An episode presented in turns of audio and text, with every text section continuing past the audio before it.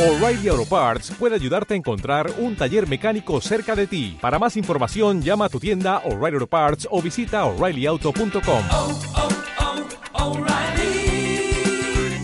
oh, Parts. Suena el despertador. Primero un café rápido, después la ducha de un minuto. Con el pelo chorreando nos lanzamos a la calle y corremos.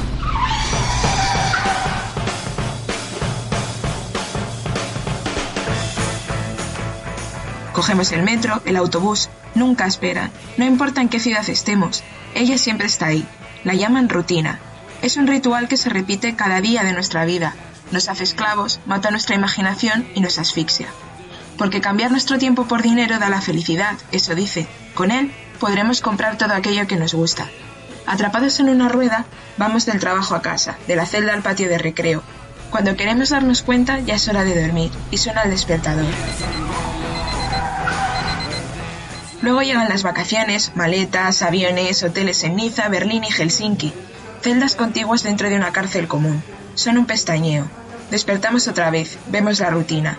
¿Podemos escapar? Al menos los videojuegos nos acompañan en nuestros ratos libres, alimentando nuestro pensamiento o simplemente actuando como morfina. Con ellos, y con la música, el cine o la literatura, hemos aprendido a sobrevivir en este ecosistema hostil. Febrero es el lunes del año, y nosotros no teníamos opción. En tiempos de carga vuelve con su segundo episodio de esta segunda temporada, dispuesto a trazar un plan de supervivencia ante una rutina tiránica. Me llamo Marina Díez y empezamos.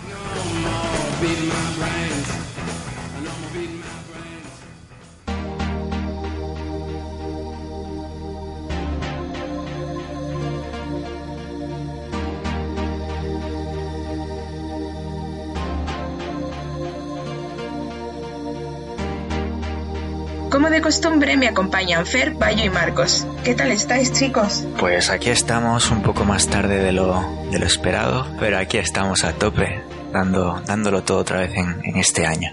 Nos ha podido un poco la rutina, ¿no, chicos? Que al final enero ha sido como ha pasado y ya está. Sí, un poco paradójico porque precisamente vamos a hablar hoy sobre la rutina y yo creo que, que, ha sido precisamente la rutina la que ha hecho que no, que no podamos grabar el podcast hasta ahora, pero bueno, con muchas ganas de, de volver. Pues yo también estoy muy bien y muy contenta de que volvamos a la carga. Nunca mejor dicho. Contadme cómo sobrevivís vosotros a la rutina. ¿Lo conseguís? ¿Os quedáis a medio camino? Contadnos, contadnos. Pues yo a duras penas, la verdad, porque no tengo horas nunca en el día para terminar todo lo que tengo que hacer. Entre el trabajo, la vida social, los compromisos, las entregas de Game Report. Es un, un poco un sin vivir. Entonces sobrevivo escuchando música en el metro, leyendo, o con mi 3DS pretérita ya, un poco, jugando cuando se puede, según encarte. Pues yo en mi caso también un poco como Marco, o sea, realmente es muy difícil salir y escapar de la rutina, pero en reglas generales siempre intento, pues eso, utilizar algo, algún hobby o algo que, consiga distraerme un poco. En este caso, por ejemplo, los videojuegos siempre ha sido para mí un poco la fuga de escape, ¿no? Porque siempre lo he utilizado un poco para desinhibirme de los, de los problemas un poco del día a día, ¿no? O simplemente llega un día cansado a casa y dices, pues mira, pues me pongo un videojuego por lo menos por una o dos horas, pues desconecto de, de todo. Pero sí que es cierto que incluso a veces me da la sensación que que un hobby se puede convertir también en rutinario, ¿no? Porque los videojuegos al final a, base de estar jugando continuamente, eh, también se pueden convertir en rutina, ¿no? Entonces, eh, realmente yo creo que escapar de la rutina es muy complicado, muy difícil, pero también es verdad que si encuentras algo que aunque sea rutinario, te guste y te haga sentir bien, pues en el fondo la rutina no tiene por qué ser tan malo, creo. Yo creo que directamente no sobrevivo a la rutina, sino que directamente me mata y ya está, y me quedo ahí en medio del camino. Eh, sinceramente, creo que, que sobre, sobrellevarla como mejor se pueda es, es agotador sobrellevarlo, y, pero también como que encuentras tu espacio en la rutina, ¿no? Como que te sientes cómodo en saber que tienes que hacer estas cosas este día, a esta hora, y, y, como que sientes un orden. Quizás es por mi Marina lo sabe mejor, pero, pero creo que es un poco eso. Pues yo en mi caso odio mucho la rutina, me aburro bastante rápido de las cosas y siempre necesito estar eh, muy activa para que no caer en la rutina, nunca mejor dicho. Pero sí, es súper complicado deshacerse de eso y sobre todo porque al final como que tenemos un montón de compromisos, ¿no? Y de historias, de trabajo, compromisos sociales y esa como obligación de no poder hacer nunca o casi nunca lo que tú quieres, solo en súper contadas ocasiones es muy jorobado. O sea, al final eh, somos libres, pero hasta cierto punto. y eso es un poco rollo a veces, la verdad. Aunque bueno, hay rutinas que también están bien.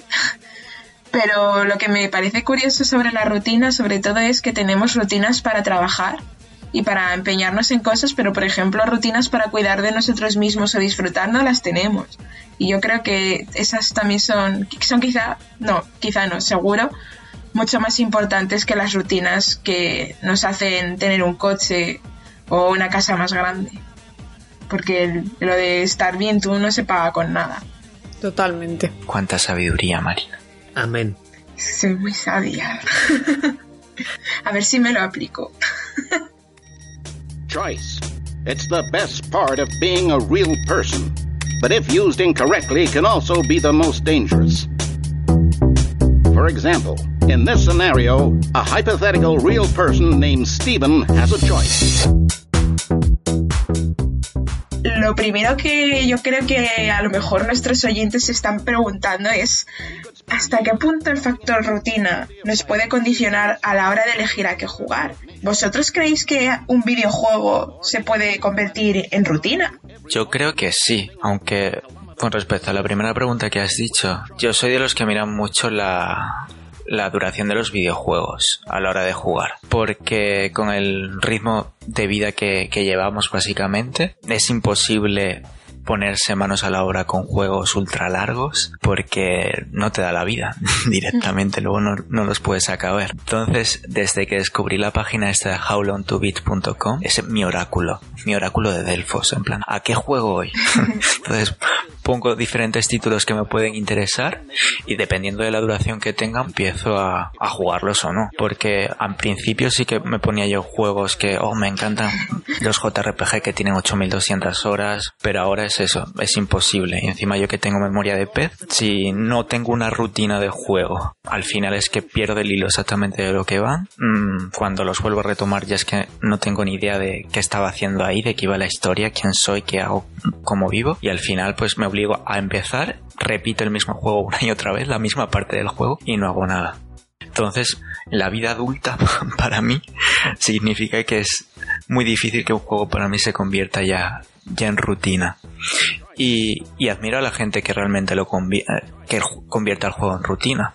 Especialmente ahora, la gente que se ha ido cruzando un poco en mi vida ahora que son jugadores, me dicen, sí, porque yo sigo jugando al WoW desde hace 11 años o 7 o 8, no sé, mogollón de años que me cuentan, y siempre saco un rato para eh, dedicarle ese tiempo a mi hobby y es algo que admiro, que me encantaría hacer a mí también. Y si acaso lo único que consigo yo convertir en, en rutina es cuando me da la fiebre un poco de los videojuegos de lucha, que, que me pico, como son partidas cortas, pues sí que al final todas las noches al llegar a casa pues me conecto un poco al online y descargo ahí el estrés y sí que se convierte un poco en esa en esa tu, eh, rutina que me ayuda a desconectar de, de las jornadas maratonianas de, del día a día. Pues en mi caso la verdad que mmm, me pasa un poco como Marcos que al final como a lo largo del día tienen muchísimas cosas que hacer y viene súper tarde del trabajo y demás, eh, cada vez tengo menos tiempo para jugar. Y el problema que, que tengo yo en, en, bueno, yo creo que tenemos todos en realidad,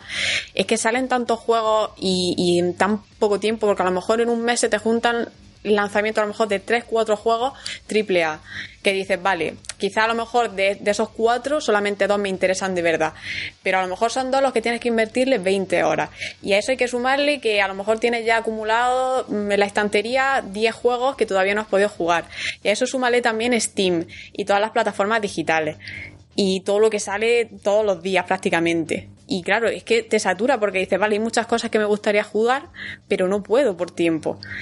Y, claro, el problema es que llega un punto en el que dices, ¿qué hago? ¿Invierto a lo mejor mi tiempo en un juego que me dure 200 horas?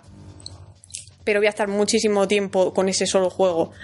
O invierto mi tiempo en decir, vale, pues a lo mejor me juego un juego indie que me dura 3, 4 horas o 5.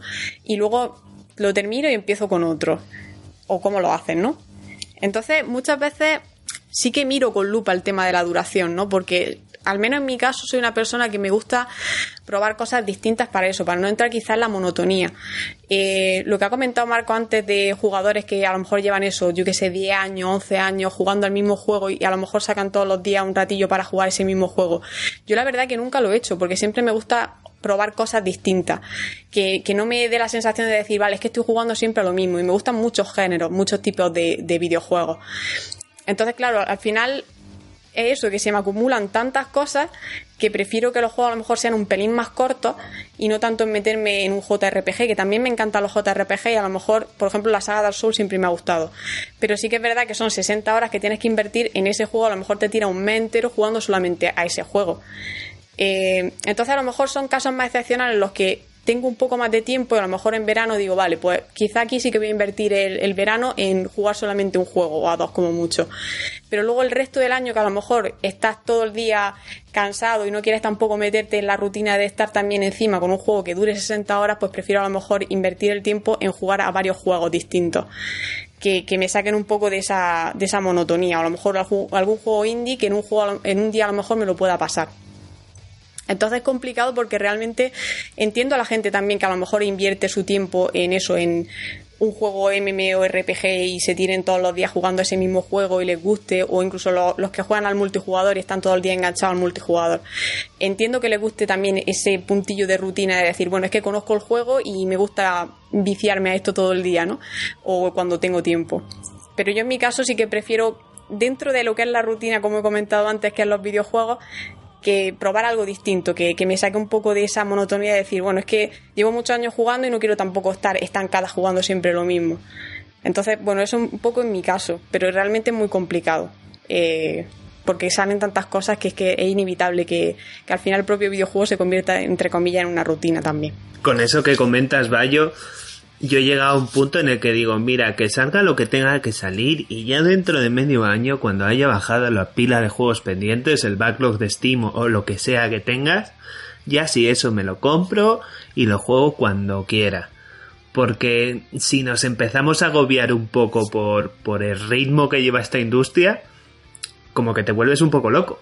En el sentido de, hay juegos gratis, hay juegos cada semana y, y pueden salir como 15, 20 juegos diferentes. Es imposible humanamente poder jugar a todo eso e integrarlo en tu rutina, a no ser que te dediques a tiempo completo, que eso ya es otra cosa. Totalmente, además que es una locura, porque al final mm, es eso, que, que, que dices, si quiero jugarlo a todo es que es imposible, porque al final es que no, no tienes tiempo, que te dedicas incluso exclusivamente a jugar todos los días y no tuvieras otra cosa que hacer. O sea, que, es muy complicado realmente y, y va tan rápida la industria que es que va, va mucho más adelantada que nosotros. O sea, es que nosotros vamos como tres o cuatro pasos atrás de, de lo rápida que va la industria.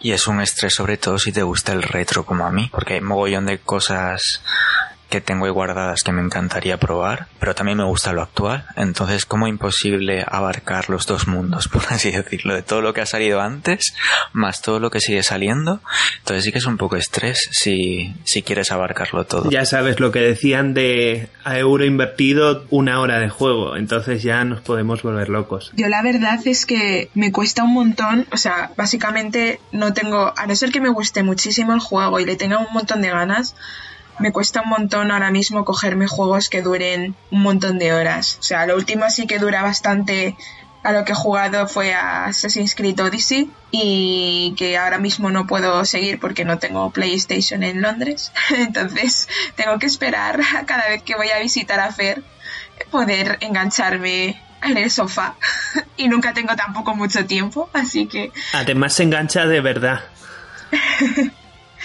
y ahora mismo lo que elijo son más bien espera- eh, esperanzas, esperanza también, experiencias cortas, pero que sean también enriquecedoras, por decirlo de alguna manera. Es decir, creo que ahora mismo, por ejemplo, estaba pensando que igual me empiezo a jugar Firewatch, que tengo muchas ganas de jugarlo. Y justo el otro día me leí un artículo muy bueno sobre masculinidad en Firewatch y lo mismo le doy porque he visto en la Biblia de How Long to Beat que son cuatro horitas, así que he dicho, ala, pues a tope. Pero sí, el problema de los juegos muy largos es que o estableces una rutina para jugarlos y te los acabas pasando pues como el que ve una serie, ¿no?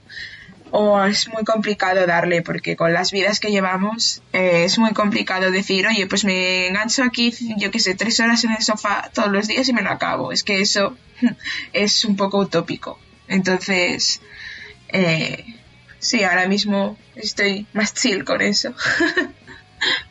Pero no es un poco triste, entre comillas, que tengamos que marcarnos una rutina para algo que realmente nos, nos divierte, nos gusta.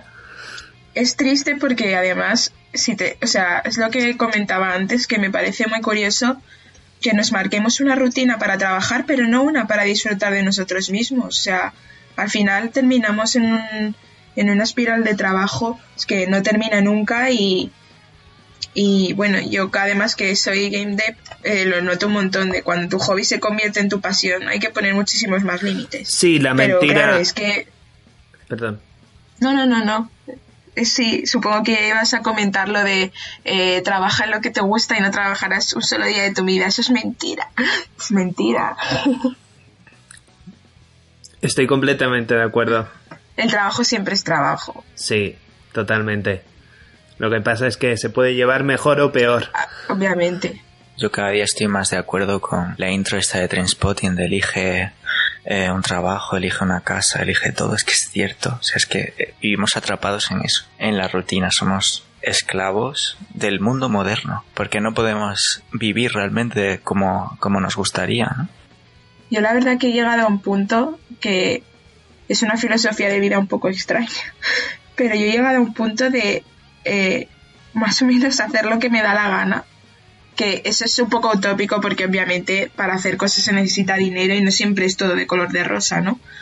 Pero, o sea, yo intento vivir como yo quiero lo, lo máximo posible. Es decir, eh, hay días que a lo mejor tengo una pila enorme de trabajo, pero lo que más me apetece es eh, jugar y descansar. Y digo, mira, es que si tú no estás bien anímicamente ni tienes tu tiempo libre, no vas a tener tampoco fuerzas para acabar todo eso como Dios manda.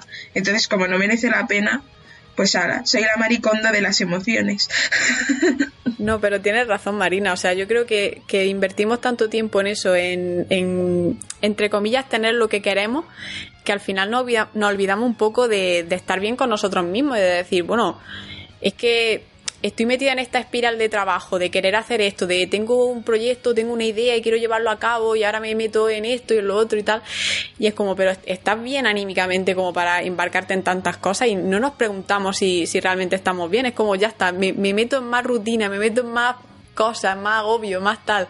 Y, realmente no, no nos paramos a pensar en si realmente estamos bien o tomarnos un- un día para decir, venga, me lo tomo para mí, para descansar, para, para desconectar de todo y, y ya está, y es verdad. Tienes toda la razón del mundo. Yo creo que nos metemos en muchas cosas porque siempre buscamos un poco como la novedad, ¿no? Lo que nos haga salir de la rutina, como que el sistema nos, nos, ha, nos ha acostumbrado a, a siempre buscar lo nuevo. Y es mentira también, igual que si trabajas en lo que te gusta nunca trabajarás, wow. Pero Capitalismo. es un poco eso, estamos, sí, capitalismo, capitalismo. Aquí, aquí ya sabéis que, que nos vamos un poco para la izquierda, pero no os preocupéis. Y hay veces que es cierto, o sea, capitalismo, ok, y al final ninguno estamos exentos de contribuir a esta sociedad capitalista, ¿no? Porque tampoco puedes hacer mucho más.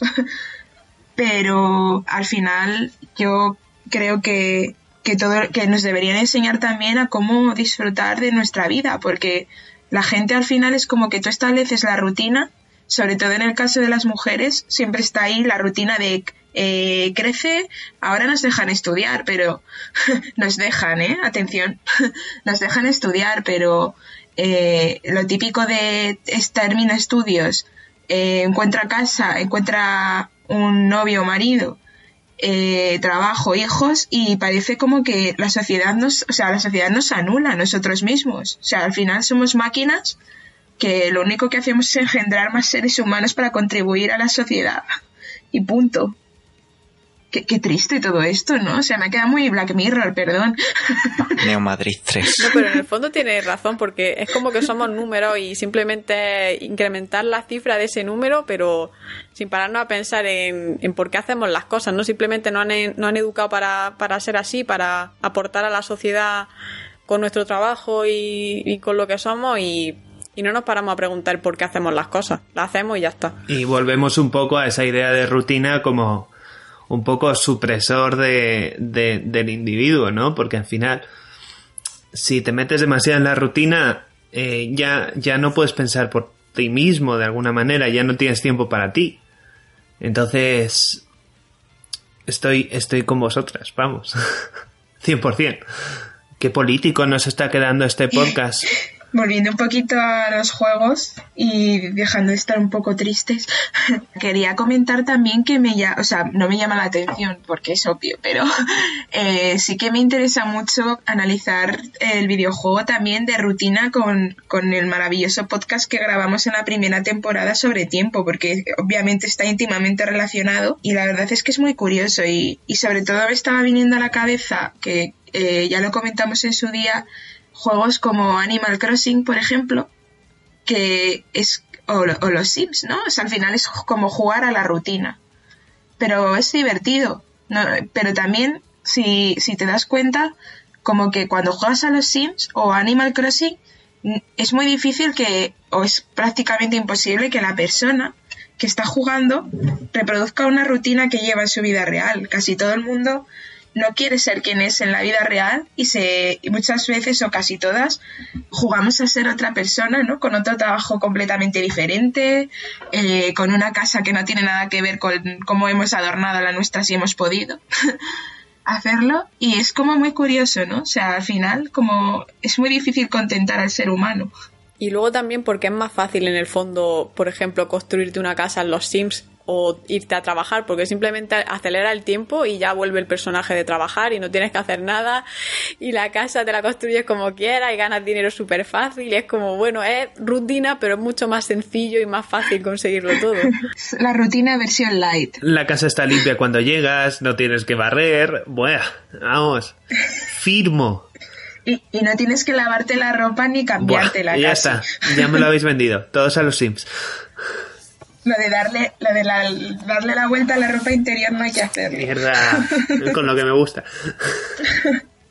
Yo, yo iba a decir que, que desde hace medio año soy más de sentar el culo en la silla durante 3, 4, 5 horas y pasarme de una sentada a los juegos. Porque entre semana, como me enganche, duerm- me duermo a las 3 de la madrugada, me despierto a las 8, aquí ha pasado algo, estoy medio zombie todo el día y, y como que no puedo, entonces empiezo, empiezo a evitar un poco esos juegos largos, esas cosas que son diferentes en la experiencia porque porque me pueden, me pueden, o sea, son divertidos. Quiero, quiero engancharme mil horas a un JRPG como Soco, ponerme con, con todo el juego retro que me queda, pero es que como siga así me destrozo la vida. Yo la verdad que una de las cosas que siempre me han llamado mucho la atención de ti es que eh, eres como muy tiene Fer tiene un culto, ¿no? Como el Cultist Simulator, él tiene un culto que es que se dedica a sí mismo cuando no está en el trabajo y me parece estupendo porque al final como que sí que respetas mucho tu tiempo libre y, y que necesitas recuperarte, ¿no? Y eso es algo que yo, por ejemplo, me cuesta un montón. Es lo que contaba Sok antes, que cuando llegan las vacaciones largas, al final como que nos llenamos de cosas, ¿no? Y, y nunca terminamos de descansar. Yo en mis vacaciones de verano de la universidad me dedicaba a hacer cursos de cursera de universidades americanas, por favor. que ahora lo pienso y digo, pero ¿qué me pasaba en el cerebro? Que eras una workaholic. Y lo sigo siendo, que es lo peor. Pero un poco menos, ¿eh? Yo te entiendo, Marina, yo igual. Cada vez que lo pienso digo, Dios mío, ¿qué he hecho con mi vida? Por favor. O sea, es que sí, sí, hubo un año de carrera, me pasé cinco meses haciendo la carrera y a la vez un curso de cursera de una universidad en California de diseño gráfico, que además tenía deberes y estaba que no vivía, me acostaba a las dos de la mañana y ahora eso no lo puedo hacer ni de broma, a las 11 estoy ya que me muero. Vaya par de adictos al trabajo, de verdad.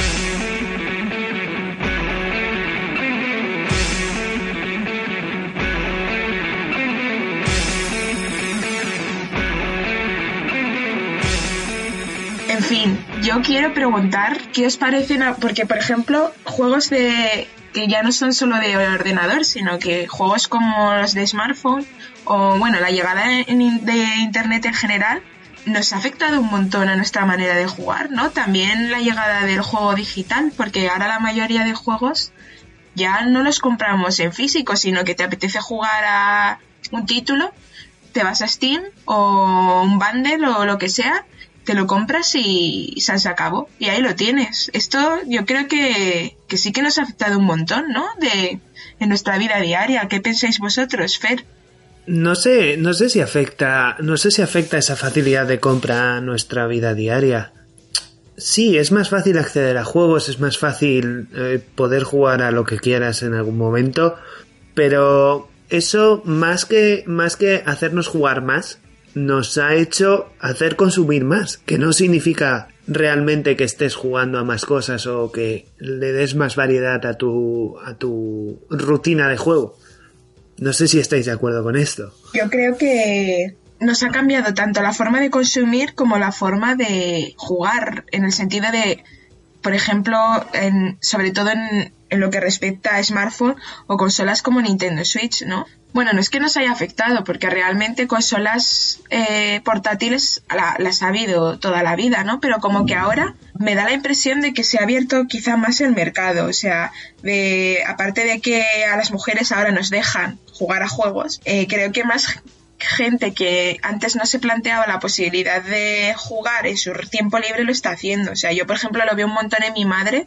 que es una persona que nunca ha podido tener un rato para ponerse a jugar a nada eh, ahora mismo está disfrutando un montón con juegos como Monument Valley o eh, Prune, juegos que se baja en su tablet y que los puede, se los puede pasar tranquilamente durante una semana. Aunque ella nunca pensaba que eso era para ella. O sea, yo creo que de alguna manera el juego también ahora mismo se ve de otra forma para muchos sectores distintos que puede haber en el mercado, ¿no? Y que los videojuegos ya se han acomodado a como como toda la tecnología, con la llegada de internet y la posibilidad de descargarse los, eh, pues los títulos, los videojuegos, que ya no solo están en físico, pues es más inmediato y te obliga también a, consumir más. Y como ha dicho Fer, con las descargas gratuitas es más fácil descargarse 1200 juegos y por 3 pavos, 4 pavos las ofertas de Steam y te pones a jugar como loco, a consumir y eso acaba con la rutina, por así decirlo, de juego, pero añade una nueva rutina, la rutina del consumo. Es otro tipo de, de rutina. Y luego lo de los, los smartphones que dices tú, Marina, con, con tu madre, yo creo que tal cual. Es que solo es hay que andar por la calle en, en, o en, el, eh, en las paradas de autobús, en las paradas de metro, en el metro en sí mismo, que ves a gente... En el Parlamento. También en el Parlamento. que ves a gente que eh, con, con años que cuando nosotros éramos pequeños era impensable ver a gente pues de 40 años jugando a videojuegos y ahora con los móviles pues cualquiera se descarga una aplicación que es un juego y, juega y lo disfruta como, como el que más. Pero ellos yo creo que no lo consideran muchas veces como, como juego porque yo tengo a, familiares que se descargan a lo mejor el Candy Crush o tal, pero dicen, ah, no lo considero como un juego, es más como un pasatiempo, como el que se compra el libro este de los sudokus y y las sopas de letras, pues...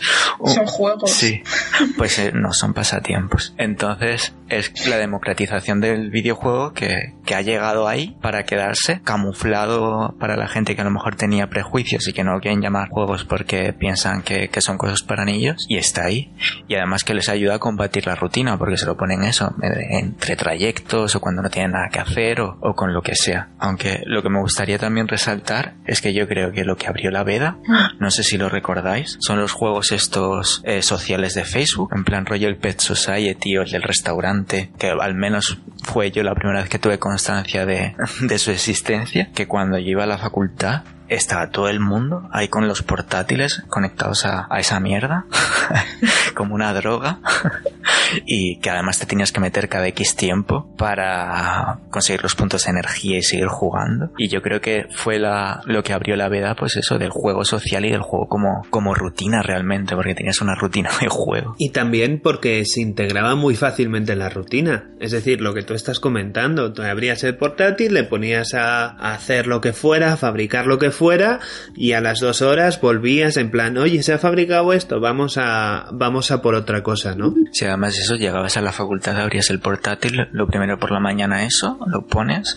entre clase y clase, te volvías a conectar, ya había pasado la hora para la energía y seguías ahí, pues como una parte más del día, tal cual. Sí, yo creo además que el tema de los smartphones y lo que decís de las redes sociales, ¿no? Que, y, que abrieron un poco la vida para que se normalizara, entre comillas, un poco más los videojuegos, porque antes, entre comillas, también era más exclusivo. Primero porque si querías comprarte un juego, si querías tener un juego, tenías que pagar bastante dinero por ese juego. Y ahora simplemente te metes, eh, por eso en Facebook, por ejemplo, tiene un montón de juegos gratuitos que puedes jugar sin pagar nada. Te metes en cualquier plataforma de descarga digital con tu smartphone y tiene un montón de juegos gratis. O juegos que a lo mejor cuestan un euro y tal, que la gente dice, bueno, pues no me importa pagar por eso. Pero antes, si querías tener tu dispositivo para poder jugar, lo decía una videoconsola, por ejemplo, portátil lo que sea, y, y el juego tenías que invertir bastante dinero y no todo el mundo estaba dispuesto tampoco.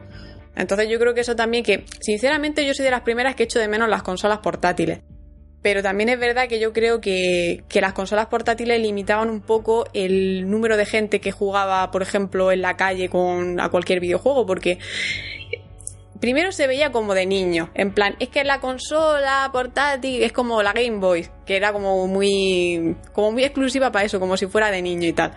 Pero sin embargo, ahora con un smartphone todo el mundo tiene un smartphone, entonces no se ve como algo en plan, pues eso, como si fuese algo exclusivo para un grupo de gente muy concreto.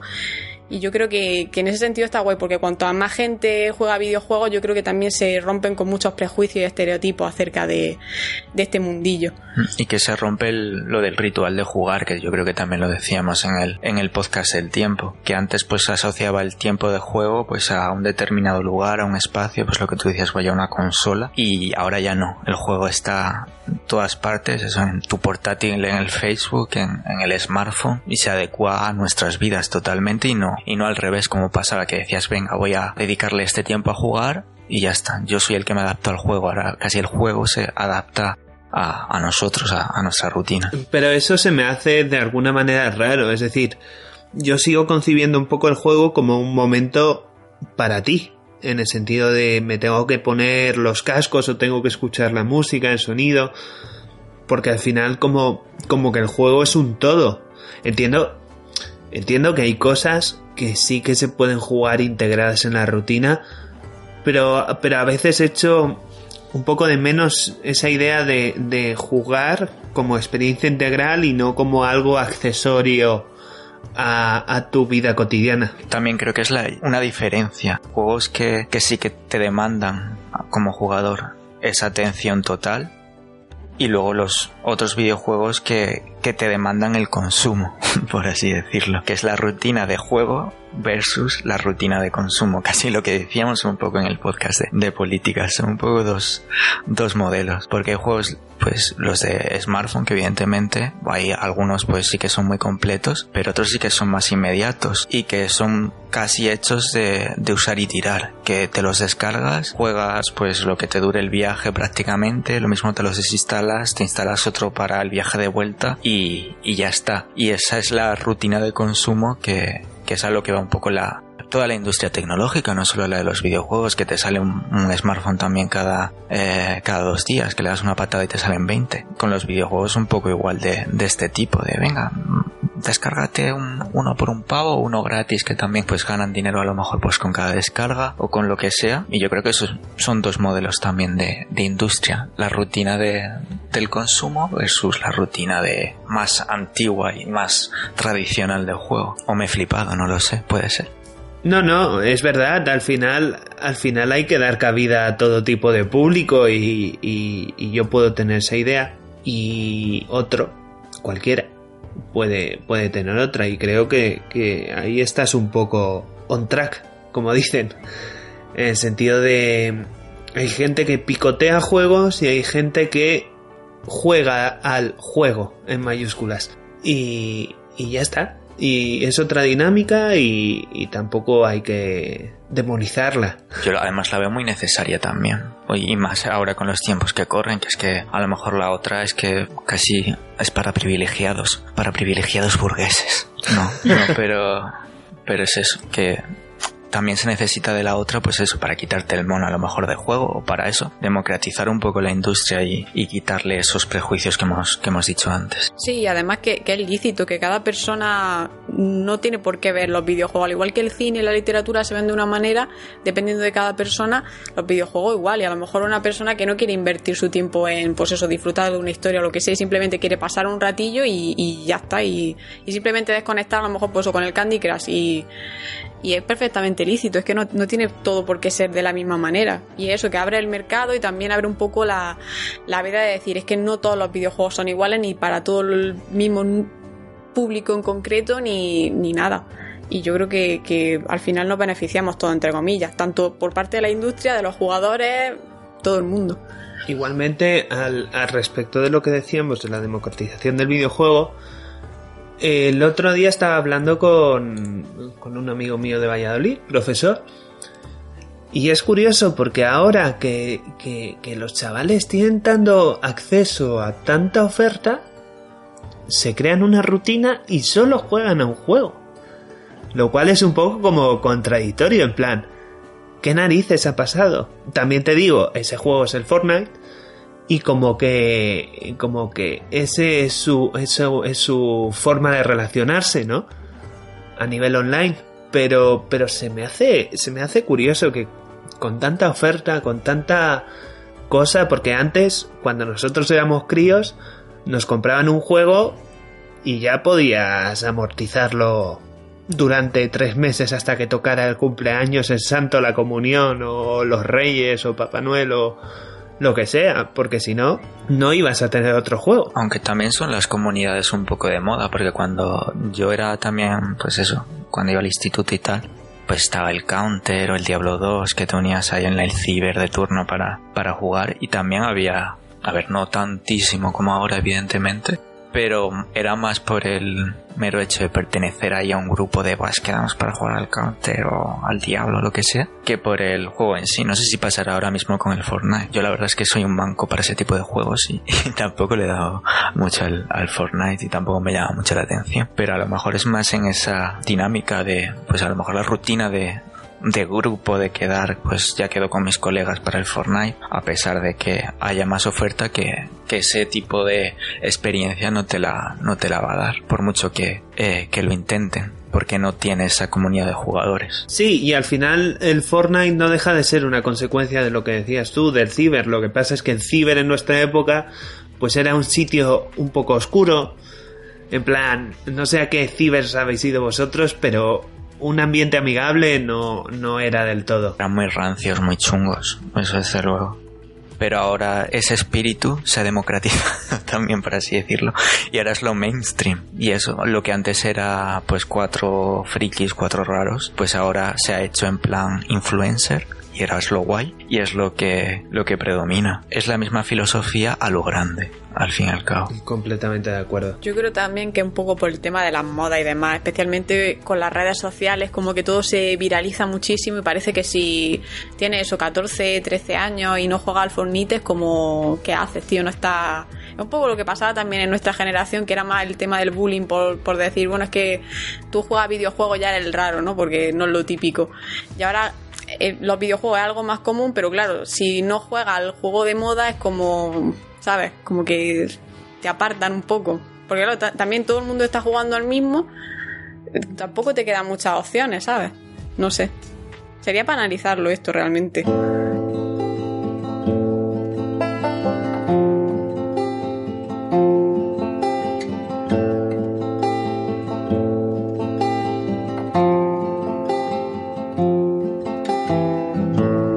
Quiero saber una cosa. ¿Qué videojuego creéis vosotros que puede representar la rutina más o menos de manera fiel? Eh, ¿Creéis que es posible que vivamos la rutina en la pantalla de nuestro ordenador o consola para combatir la rutina real? Creo que esto se, se puede identificar un poco con lo que hablábamos de los Sims, pero a ver, ¿qué, qué pensáis vosotros? Pues, a ver, yo en mi caso, por ejemplo, quiero poner un ejemplo que quizá no sería el típico que la mayoría estaría pensando, porque eso, porque nos extrapolamos quizá a lo más extremo que es los Sims y Animal Crossing y todo ese tipo de cosas. Pero me pareció curioso, por ejemplo, en, The Last of Us, porque a fin de cuentas es un juego que, es posapo- posapocalíptico y en el que la rutina desaparece, porque todos los días se, se basa en intentar sobrevivir. O sea, no hay un, día que se pueda volver a repetir. Eh, ni hay una rutina de ir al trabajo o de tal y de, y, de tal y cual. De hecho, creo que lo que es la introducción y el prólogo que a todo el mundo le afectó como mucho, sin entrar en spoiler, precisamente porque quizá nos meten un poco en esa rutina de, de un padre que llega a casa y ve a su hija, ¿no? Y la manda a dormir y tal, y de repente todo eso desaparece y ya se vuelve todo caótico, ¿no? Lo más interesante del juego y lo que más me llamó la atención fue también en el personaje de Ellie, porque claro, ella no ha vivido esa rutina, ella no sabe lo que es salir con tu amiga o tener una conversación, pues eso, típica adolescente, ¿no? De pues me gusta tal o me gusta cual, o vamos al cine o quedamos para hacer esto o lo otro. Y ella no lo ha vivido, entonces claro, hay una escena que a mí me marcó mucho dentro del juego en el que ella está leyendo el diario de una niña y de repente le, le dice a Joel, "Eh, en esto se basa la vida, ¿no? O, o así debería de ser mi vida, ¿no? Porque tengo, pues eso, 13, 14 años. Debería estar pensando en salir al cine con mi amiga o ir a tomarme un helado o quedar simplemente y, y estoy en un mundo en el que todo se basa en muerte, en gente que estoy perdiendo todo el rato, en intentar sobrevivir. Y es curioso, ¿no? Porque quizá te abre un poco los ojos de, de eso, de cómo sería nuestra vida, ¿no? En un mundo así. Porque es eso, que la rutina la vemos siempre como algo negativo y, hemos estado hablando a lo largo del podcast de, de cómo nos afecta a nosotros, ¿no? Y cómo incluso a veces nos puede afectar también anímicamente, ¿no? El entrar tanto en la rutina y estar en, en ese continuo hacer lo mismo. Pero claro, si, si viviésemos en un mundo así, eh, en el fondo echaríamos de menos la rutina, ¿no? Y, y de decir, ojalá mi vida fuese así de simple, de simplemente volver al, del trabajo y, estar enfadado porque mi jefe me ha dicho tal, o porque mi compañero no hace bien las cosas, o porque estoy estresado porque llevo todo el día eh, pensando siempre lo mismo, o lo que sea, ¿no? Al final lo echaríamos de menos. Y yo creo que que no sé, como, como que a veces también los videojuegos nos pueden enseñar que, que la rutina no es tan mala dependiendo del contexto también, ¿no? Y me pareció curioso, la verdad, la manera en la que lo integraron dentro de la historia y lo, y lo contaron, sobre todo a través del personaje de Ellie, que me pareció bastante entrañable. Y además también el de Joel que dices que no echas de menos la rutina hasta que la pierdes también. Sí, porque adem- además él me parece que, que trabajaba en la construcción o algo así, me parece que se cuenta en el prólogo. Y es como pues una vida también un poco así durilla, entre comillas, porque la construcción no es estar en una oficina sentado y ya está. Y al final, pues claro, obviamente lo echa de menos. Y, sin entrar en spoiler, todo lo que pierde, ¿no? Tras, tras todo lo que sucede y demás. Más yo el que os quería traer, pues es un poco, eh, pues también reivindicativo, porque es de Mole Industria, del estudio de Paolo Pedercini, que, que es él al fin y al cabo, es un estudio unipersonal, del tipo que os hablé en, en el podcast anterior, y se llama el, el juego Every Time the Same Dream. Y básicamente es una, eh, una representación de, de la rutina, es un, es un videojuego tipo Flash en el que manejas a un, un oficinista que está condenado a repetir las mismas acciones todo el rato, pues de, de casa al trabajo y, y, del trabajo a casa ni lo ves siquiera. Vuelves a despertarte una vez que acabas tu jornada laboral en, en, tu casa y tienes que volver al trabajo una, una y otra vez. Solo existen cinco finales, pero todos conducen al final a, a, un mismo desenlace, que es lo que he dicho antes, volver a empezar con, con la rutina. Me gusta mucho porque te hace reflexionar sobre el, el sentido que tienen nuestras vidas, que es lo que hemos dicho antes, siempre girando alrededor del trabajo, de las obligaciones, eh, las cuales no nos gustan y, y, que solo nos aportan el dinero, satisfacer al sistema para pagar el piso, las deudas que tenemos, sobrevivir un poco, gastarnos el dinero en, en la cerveza de turno en el videojuego y, y, poco más y que luego no podemos hacer mucho más. Y, y me gusta pues eso, que la mayoría de, del mundo pues estamos atrapados en, en vidas que, que, nos hace sentir un poco como esclavos. Eh, estamos atrapados aquí en, en, una ciudad, en un trabajo que realmente pues lo haces eso para subsistir y que, y que somos another breaking the wall, como diría Pink Floyd. Y, me gusta mucho pues, pues por eso, porque es una, una representación muy muy fiel de lo que es un poco muchas veces la, la rutina. Yo la verdad es que creo que todos los videojuegos, muchos de ellos representan siempre una rutina, de alguna manera, porque yo creo que también quien crea los juegos somos personas y al final tanto cosas como la sociedad, como el sistema político, el patriarcado, eh, la rutina, quieras que no se ve representada y al final una rutina no deja de ser una manera en la que estructuras las horas de tu día para hacer lo que tienes que hacer, ¿no? Partiendo de eso hay juegos que representan más fiel la rutina porque son más una representación fiel de la realidad, como un cuadro quizás. O sea, por ejemplo, me viene a la cabeza Gone Home. Home es como que representa la rutina a través de posits y objetos y me parece una forma muy chula de, mirar desde fuera eh, la vida de las personas, ¿no? Es como cuando en las series de detectives la gente se pone a escarbar en la basura del vecino para ver si es el asesino o no, ¿no?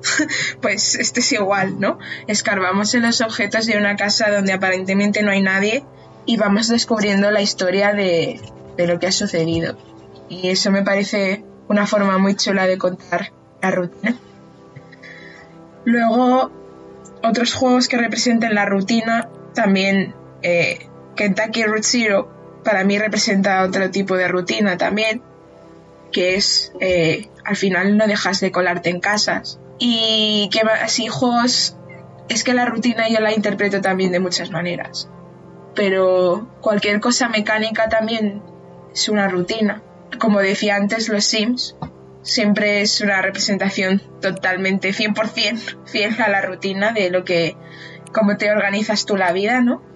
Porque vivir sin rutina es imposible, o sea, quieras que no, eh, siempre va a haber rutina y repito, lo único es que deberíamos establecer más rutinas sanas más que rutinas que nos hacen esclavos. O los JRPG que decíamos antes también al fin y al cabo son una rutina de tengo que subir el nivel, que es repetir la lucha lo mismo una y otra vez, atacar, atacar, atacar, experiencia, atacar, atacar, atacar. Como decíamos, o MMOs como World of Warcraft, que al final tienes que eh, cocinar, eh, luchar, completar misión, tal, no sé qué. Lo mismo se aplica a juegos como más cercanos como Breath of the Wild, de Legend of Zelda, donde igual, ¿no? Tienes que recolectar objetos, eh, hacer comidas. Ahora vete a este sitio, al otro. O sea, al final la rutina es algo que va inherente a, a la, a la vida diaria porque al final los seres humanos también tenemos el factor tiempo ahí, ¿no? O sea, la experiencia de la vida tiene fecha de caducidad y hay que organizarla. sí, bueno, yo iba, yo iba a meterme en los JRPG porque al final definir la rutina yo creo que, que con los juegos que habéis puesto realmente ya la habéis definido. Pero yo quería irme un poco a ese cómo se siente la rutina porque al final sí, sí que nos hemos centrado más en historia, en cómo reflejar fielmente la rutina, pero ¿cómo te sientes en cómo te sientes en ese día a día?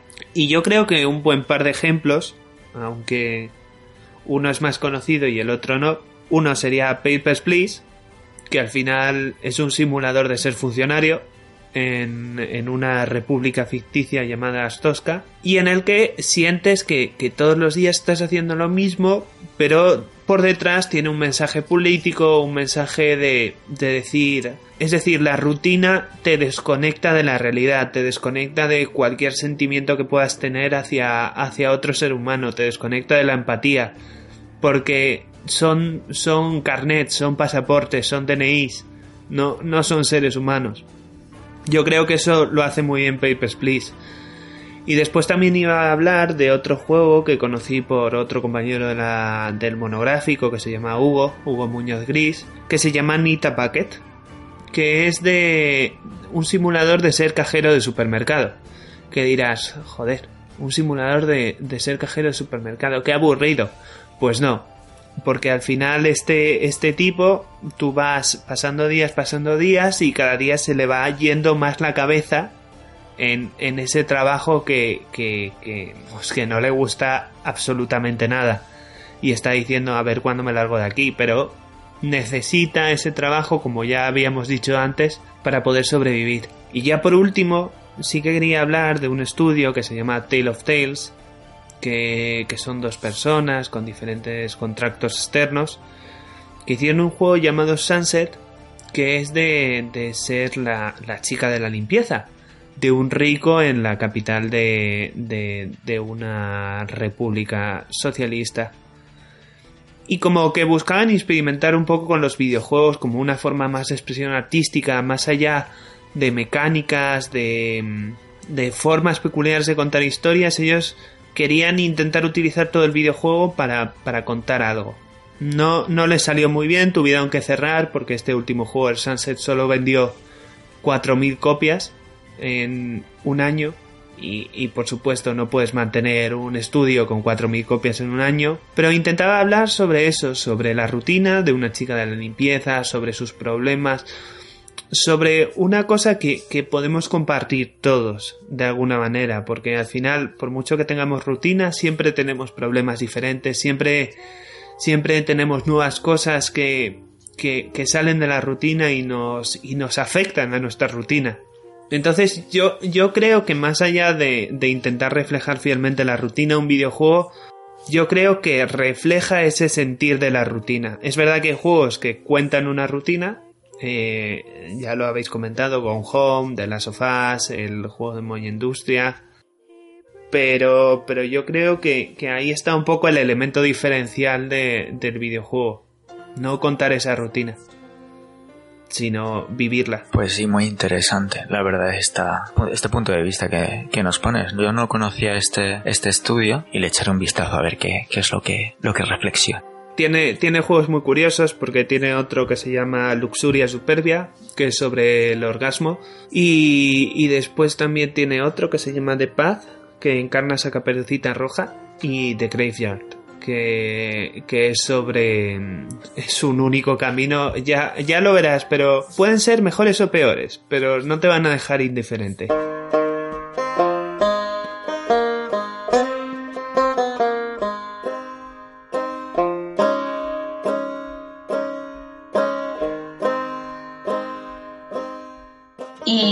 Como siempre, que también forma parte de la rutina de este nuestro episodio, toca hablar de autores.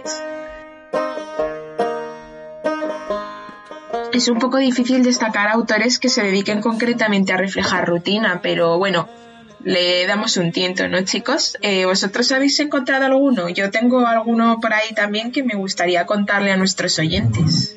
Marcos. Bueno, pues yo por recomendación tuya, Marina, a mí me gustaría sacar a, a Karina Pop, que la nombraste, no, no recuerdo en qué episodio, y he jugado a, a Ten Mississippi, que es un juego también flash, muy sencillito, pero con un mensaje de, de rutina eh, bastante potente, aunque más, más edulcorado que el que os he contado antes de, de Paolo Pedercini con Every Time the Same Dream. En este Ten Mississippi eh, es como una especie de juego en stop motion, está hecho a base de y se reflejan diferentes momentos de, de la rutina creada, eh, rutina diaria de la propia creadora de, de Karina Pop. Entonces son pequeñas píldoras de 10 segundos, de ahí el nombre de, de Ten Mississippi, en el que nos muestra situaciones mundanas, en- desde despertarse, desde prepararse a ir al trabajo, en el transporte público, se ve cómo ella va al baño también, y al final cuando terminas eh, un día, inmediatamente la obra vuelve a empezar, como en el caso de- del juego de Pablo Pedercini. Entonces, la partida siguiente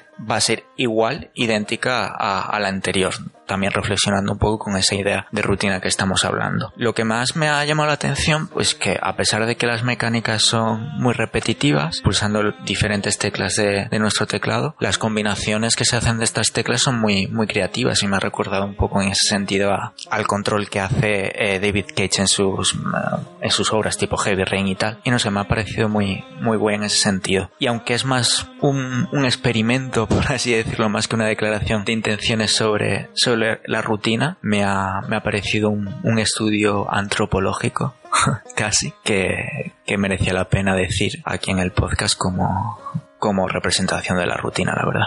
Pues yo en mi caso me gustaría comentar David Cage porque, bueno, yo creo que todo el mundo más o menos lo conoce y, y conocerá pues Heavy Rain especialmente o Beyond Two Souls y Detroit que es el, más reciente que de hecho se puede comprar ahora pues en Play 4 y es curioso porque sí que es verdad que, este autor eh, genera bastante controversia, ¿no? Porque hay gente que piensa que, sus juegos no son juegos sino películas interactivas eh, me parece de hecho un poco desacertado decir eso porque es como un poco llegar y decir o definir tú mismo que es un videojuego. Para mí yo creo que un videojuego simplemente es cuando la historia no puede avanzar si no hay alguien que interactúe con lo que está pasando. Es decir, si tú dejas el mando encima de la mesa y la historia no avanza o no pasa nada, pues se puede decir que es una película, una serie, lo que tú quieras, pero si tienes que interactuar de alguna manera, creo que eso es un videojuego, esa es la base de, de un videojuego.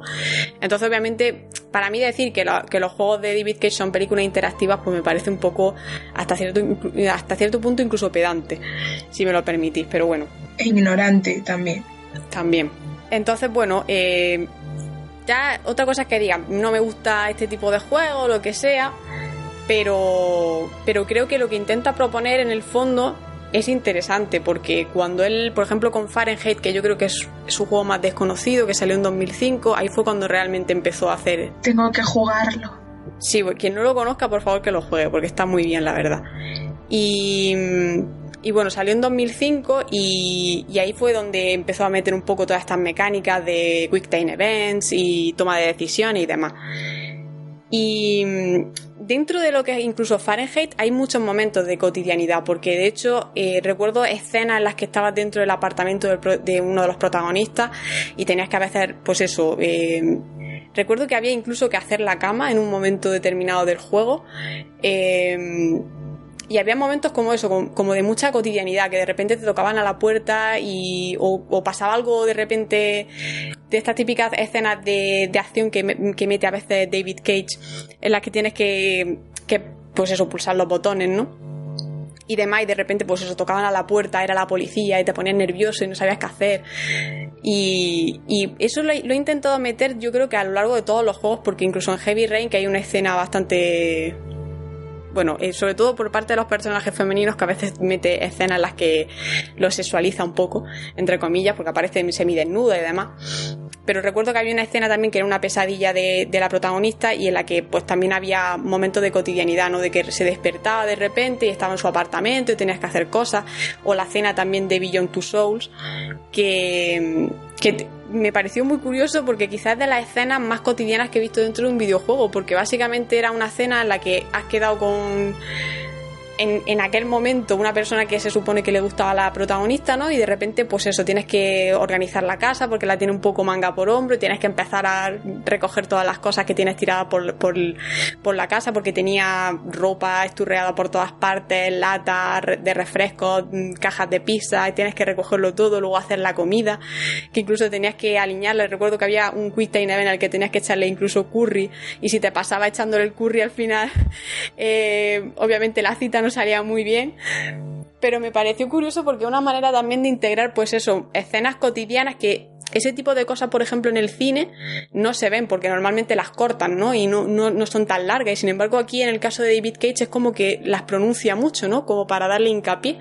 Y me parece también interesante que, que no sé, que, que en el fondo se metan ese tipo de cosas porque una manera también como de, de traer la cotidianidad a, al mundo de los, de los, videojuegos. Pues sí, nunca lo había pensado, la verdad, lo de David Cage y la cotidianidad, aplicado a la rutina, pues, pues sí que es totalmente cierto. Yo me acuerdo de verdad en el Heavy Rain al principio también, con el protagonista ahí afeitándose, que si se ducha, que si se viste, es que es tal cual, está en todas sus obras, prácticamente. Yo la verdad que tengo, esto va un poco aparejado a un tema que no sé si alguna vez hemos tratado en el podcast, pero que creo que deberíamos, que es eh, la tontería de repartir carnets de gamer, ¿no? O sea, yo hay veces que sí que me he sentido bastante incómoda eh, en, pues, en, conversaciones con otra gente de la industria, porque el, el, odio exacerbado a David Cage es importante.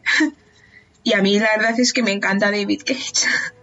Entonces muchas veces no he podido expresar que a mí sí que me gusta David Cage. O sea, a mí lo de película interactiva me parece una tontería como la copa de un pino. O sea, yo he jugado, es que no sé, es que me parece tan tonto que, que, no sé ni por dónde pillarlo, pero, o sea, ya para empezar me parece bastante ridículo que la gente te mire mal porque juegues a una cosa o a otra, pero en el caso de David Cage me parece también como que se ha denostado muchísimo un trabajo que está bastante bien, o sea, obviamente como cualquier creador tiene juegos mejores y juegos peores, porque es muy difícil sacar 20 y todos buenísimos. Pero no sé, a mí la verdad que es un autor que me parece que explora cosas muy interesantes. Sí, y además porque en el fondo no critican. Yo, por ejemplo, en el caso de Beyond Two Soul, lo que critiqué del juego era que realmente las tomas de decisiones del juego no eran tales, porque realmente todo estaba mucho más guionizado, por ejemplo, que, que en Heavy Rain o Detroit, que para mí es el mejor juego que ha hecho David Cage hasta la fecha. Y quizá eso sí es criticable, el decir, bueno, es que me están vendiendo que un juego de toma de decisiones y en el fondo no, no es tan así, es más, está mucho más guionizado. Que critique eso, vale. Pero ya que ponga en tela de juicio ya lo que es la, el propio videojuego en sí, decir si es, si es un videojuego o no es un videojuego, es que yo creo que eso no nos corresponde a nosotros decirlo. No sé, me parece un poco ridículo decir, es que esto es una película en realidad, es como, que yo sepa una película, yo me siento y no tengo que tocar nada. Y en el caso de, de los juegos de David Cage hay, hay, escenas, de hecho, en las que si falla en los Quick Time Events, la, la repercusión en la historia puede ser hasta la muerte. O sea que, no sé.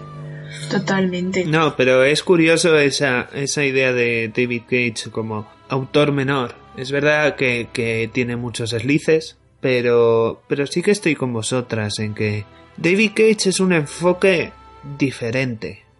Mejor o peor, no lo sabemos, ninguno de nosotros. Pero sí que, sí que nos llena. Sí que nos llena esa visión del videojuego y nos permite ver otras cosas más alejadas, más allá de la pura mecánica, ¿no?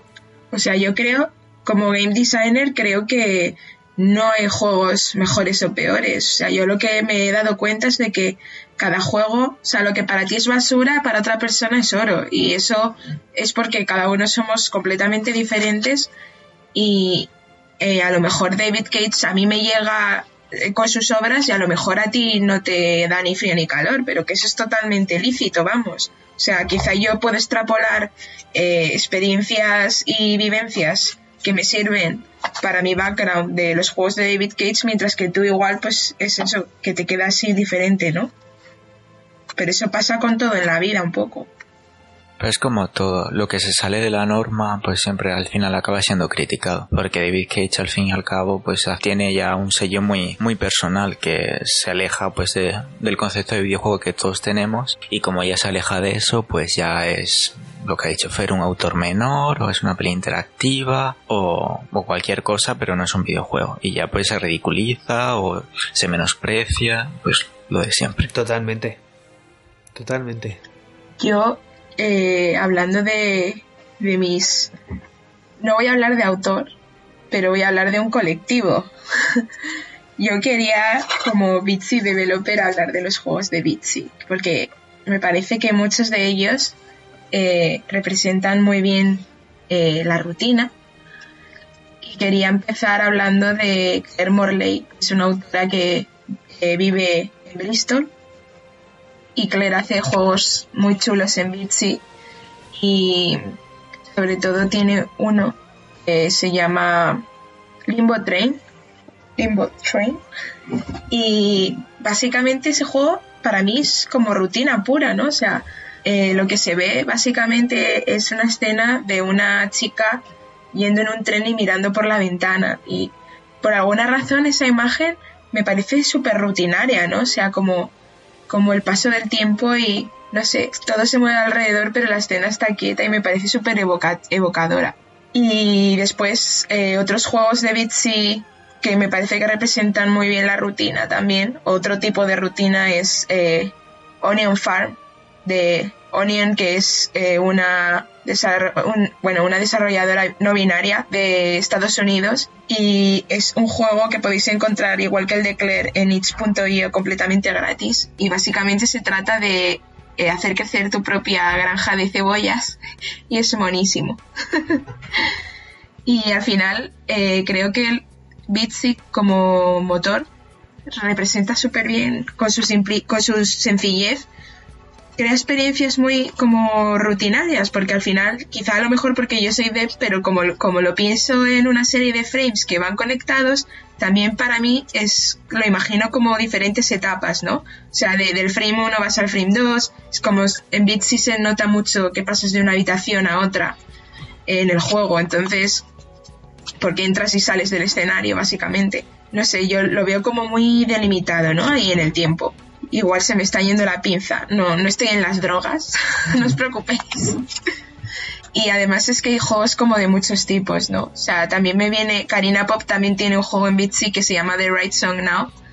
Y es un juego de poner música.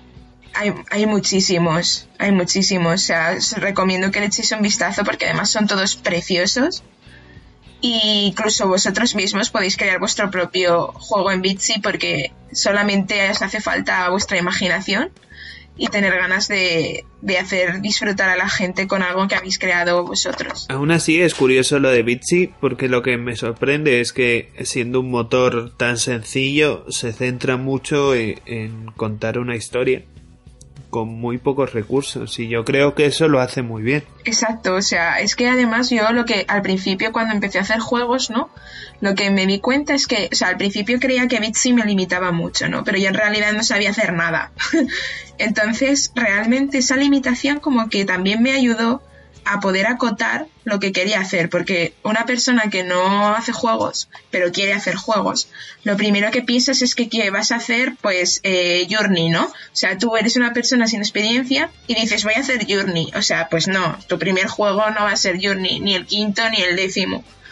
Eh, pero claro, entonces, como, como ahora mismo, gracias a la democratización de las herramientas de desarrollo, cualquier persona tiene acceso a lo que usa un dev de un estudio para hacer un juego, pues en motores como Unity, por ejemplo, es muy fácil que se te vaya la pinza, ¿no? Sin embargo, Bitsy, como decías tú, Fer, pues es que es lo que hay. O sea, tienes lo que hay. Eh, un juego, haces un juego narrativo y tienes cuatro colores si no hackeas el código y punto pelota y, y está todo súper delimitado. Eh, al final lo, que sí que puedes elegir es entre hacer un juego más narrativo sin point and click o hacer un point and click, pero eso es lo único que puedes elegir un poco. Entonces, lo que, lo que decía antes, que esa delimitación también como que explorar nuevas formas de la imaginación, ¿no? Porque es como con pocos recursos tengo que hacer un juego. Y también lo que hace muy bien es que para los, las personas que están empezando, al limitarte, no se te puede ir mucho la pinza, ¿sabes? No, es muy difícil que intentes hacer Journey en Bitsy, con lo cual lo bueno que te da es que es un proyecto muy chiquitito que en una semana, dependiendo de lo que le quieras añadir, lo tienes terminado y es súper satisfactorio. O sea, al final, ver tu galería en Itch llena de juegos que has creado tú, porque al final, más sencillo o más complejo, eso es algo que no existe en otro lugar del mundo. O sea, es tuyo y punto y además encima lo compartes con gente que, como decía antes con el caso de David Cage, no es que sea un juego mejor o peor, es que lo bonito de hacer juegos es que la experiencia que tú cuentas le puede servir a gente, entonces, o no servir y ya está, pero eso es también parte de la vida diaria, ¿no? O sea, de la aceptación y el rechazo está siempre ahí, pero eso tampoco delimita que tu trabajo sea bueno o no. Entonces, eso, que, hagáis juegos en Bitsy, en vuestra rutina. Yo quiero terminar un poco con, con un autor que, que, siempre ha implementado la rutina y ese sentido de la rutina en sus juegos, aunque sea muy mecánico, y es Katsura Hasino, el director de Persona 3, Persona 4, Persona 5, Catherine, Shin Megami Tensei Digital Devil Saga. Bueno, un poco gran parte de la historia moderna de, de, de esta saga de Arlos. Y es curioso porque en todos esos juegos, salvo en los Shin Megami Tensei, sobre todo los Persona y Catherine, siempre incluye parte de, rutina. En el sentido de que tú necesitas hacer un trabajo diario, estudiar, ir al colegio, tener vacaciones, eh, un poco de todo, para poder seguir avanzando y poder seguir progresando. Porque al final persona no deja de hablar de, cómo de cómo un adolescente madura desde una situación completamente inusual. Y, y creo que, que, que, es curioso ver la rutina como algo que te mejora, que, que te hace mejor persona.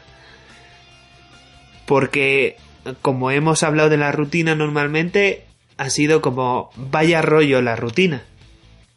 Y no, en el fondo es algo que, que, te puede ayudar, que te puede generar ciertas dinámicas de trabajo, ciertas dinámicas de, de estudio, de lectura, de, de un poco de todo, de consumo de cultura, que, que te permiten, que te permiten saber más. Entonces, yo creo que este autor, dentro de, dentro de sus más y sus menos, es importante para poder hablar de la rutina en los videojuegos. Además los japoneses siempre son muy, muy rutinarios también ellos, ¿no? Entonces, qué mejor que, que un desarrollador japonés pues para explicar los beneficios de la rutina, como tú decías, que, que te convierte en, en mejor persona. Y es verdad que todos los juegos que has citado es que es tal cual. Dentro de poco me veo a Maricondo haciendo, haciendo un videojuego. Un pues videojuego sí. de Bitsy, minimalista. eh, ya tenemos el documental de Netflix, ahora ya. Maricondo, crosso el crossover con Bitsy, lo que todo el mundo esperaba. Sería el siguiente paso ya. Totalmente. Oye, voy a acabar escribiendo a Marí, ¿eh? A ver si nos hace un juego en Bitsy. y Perdón, antes creo que se me ha olvidado eh, contarle a nuestros oyentes lo que es Bitsy, que creo que es que me emociono cuando hablo de Bitsy, ¿no? Y se me olvida que no todo el mundo sabe lo que es. Por si se me ha olvidado comentar eh, por primera vez o de nuevo, que Bitsy es un motor muy sencillito alojado en Edge.io creado por Adam Ledux, que es un eh, desarrollador canadiense super majo al que podéis encontrar por Twitter y si tenéis dudas os contesta y es completamente gratuito no hay ni que descargar nada porque haces el juego de Bitsy en el navegador. Y eh, aparte de eso, eh, la comunidad de Bitsy es súper activa y tienen un Discord que también podéis eh, encontrar si en Twitter buscáis arroba Bitsy PCS, todo junto. Ahí podéis encontrar la comunidad de Discord. Y después otros desarrolladores en Bitsy han creado más herramientas para hackear Bitsy y convertir, por ejemplo, fotografías a pixel, eh, o añadir un protagonista extra a la historia y cosas así. Entonces, pues eso, eso es Bitsy. y además, para terminar, se me había olvidado comentar con nuestros queridos oyentes dos autoras que me encantan. y la primera de ellas es eh, Jenny Yosia, que es una developer de Nueva York. Bueno, vive en Nueva York, no estoy segura de que sea de Nueva York y tiene juegos muy interesantes como Morning Makeup Madness, que básicamente es un juego en el que tienes que levantarte y maquillarte en 10 segundos. Es algo completamente imposible y te haces verdaderas desgracias en la cara, pero es divertidísimo. Además, Jenny tiene un estilo artístico precioso y son juegos como muy muy happy y muy agradables a la vista que la verdad que merece muchísimo la pena. Luego además tiene Wover Yoga, que es un juego en el que tienes que intentar hacer posiciones de yoga y es divertidísimo porque es muy difícil. Y luego un juego súper significativo que tienes con Shenmue, que eh, Jenny lo que quería contar en este juego era la experiencia que ha tenido toda su vida siendo mujer, obviamente, y relacionándose con la comida, porque como bien sabréis, pues a la mujer se le pone mucha presión encima de, que tiene que ser muy delgada, eh, muy alta y no tener celulitis y esas cosas, ¿no? Entonces Jenny a través de Consume Me hace un juego en el que tú tienes que gestionar las calorías que ingieres, que es lo que le pasa a muchas mujeres. La típico de contar calorías no es eh, solo publicidad, es una imposición real que la sociedad eh, obliga a hacer a las mujeres sobre todo. Y además, Jenny y eh, si estáis en el Reino Unido o pensáis visitar pronto Londres, podéis ir a visitar la exposición de Victorian Albert Museum que dentro acaba a finales de febrero y tenéis ahí muchas obras de Jenny Yao y de otras autoras como Chris Braxner creo que también estás poniendo allí y son juegos de este estilo de te hace replantearte un poquito tu rutina. Y luego también quería comentar Bricot. Eh, Bricot creo que en España no es muy conocida si no estás metido mucho en la industria, pero Bries fue la lead designer de Child of Light en el estudio de Montreal de Ubisoft y además también ha sido lead programmer o de los lead programmers de Assassin's Creed durante un tiempo y ahora mismo tiene su propio estudio que se llama True Loop Media y el primer juego que ha sacado, bueno, juego, aplicación, pero sí, es True Loop que lo podéis encontrar en la App Store y que básicamente es un juego para relajarte si tienes ansiedad o depresión y la aplicación básicamente es una habitación en la que tú que estás jugando estás en una cama y es lo típico de no puedo salir de la cama porque estoy totalmente eh, fatal.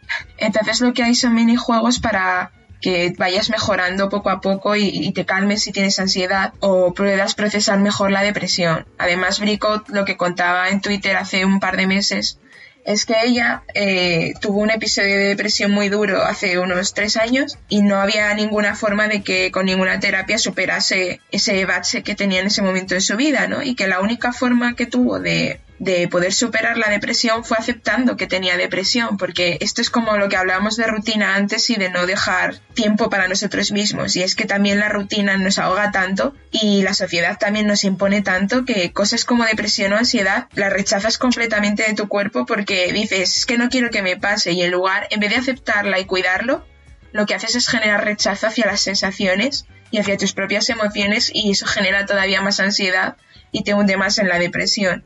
Entonces esta aplicación lo que hace es decirte, vale, tienes depresión o ansiedad, pero se te va a pasar porque nadie tiene depresión ni ansiedad toda la vida, ¿no? Entonces, eh, a mí me gusta un montón, yo la he utilizado para cuando he tenido épocas de estrés duro estos últimos meses y la verdad que para mí, a mí me viene fenomenal jugar un rato a True Loop y os lo recomiendo 100%.